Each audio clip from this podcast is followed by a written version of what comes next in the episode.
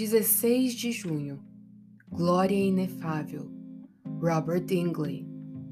A cidade não precisa nem do sol nem da lua para lhe dar em claridade, pois a glória de Deus a iluminou, e o Cordeiro é a sua lâmpada. Apocalipse 21, 23. Nossos olhos verão o palácio do grande rei a glória resplandecente da Nova Jerusalém, amplamente descrita por João em Apocalipse 21, adornada de ouro, de pedras preciosas e de pérolas. Lemos que os fundamentos, as ruas e as portas são feitas desses materiais preciosos.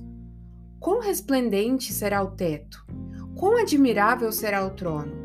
Bem, nossos olhos verão nossos dedos tocarão e a eternidade não será suficiente para analisar sua glória e maravilhar-se com seu esplendor.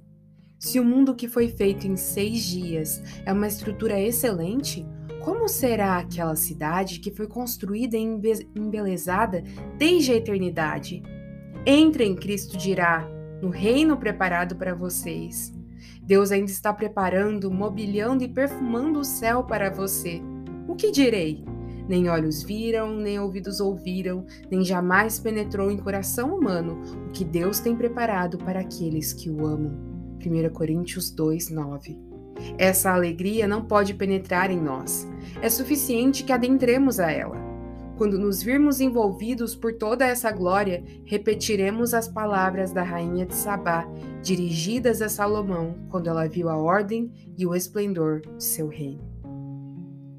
Eis que não me contaram a metade. Sobrepujas em sabedoria e prosperidade a fama que ouvi. É assim que você verá e nossos olhos se alegrarão. Embora a maneira seja inefável, quando chegarmos à casa de nosso Pai, resplandeceremos e veremos nossa própria glória. Veremos o corpo reluzente dos santos ao redor do corpo de Cristo, diante do qual o sol não passa de um globo escuro e finalmente veremos o esplendor da Nova Jerusalém, e veremos tudo isso eternamente, sem espanto, tremor ou cansaço. Haverá uma glória, uma glória que excede nossa imaginação, que não apenas ocuparia, mas surpreenderia, deslumbraria e cegaria nossos olhos só de olhar para ela, se eles não estivessem sustentados pelo infinito poder e sabedoria de Deus. Do contrário, seríamos esmagados e destruídos. Graças a Deus, queridos, por Jesus Cristo, que entrou no santo lugar, que abriu o caminho para nós até o nosso Deus, e agora nós podemos habitar e vislumbrar essa glória inefável, que, como Jonathan Edwards disse e orou uma vez, grave, Senhor, a eternidade nos nossos olhos.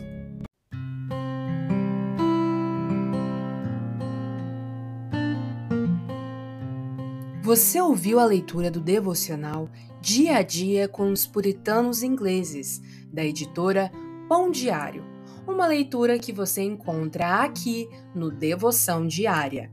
Que você possa estar sendo abençoado por essa leitura e compartilhar com outras pessoas, para que elas também possam ser edificadas. Que Deus abençoe o seu dia na presença dEle.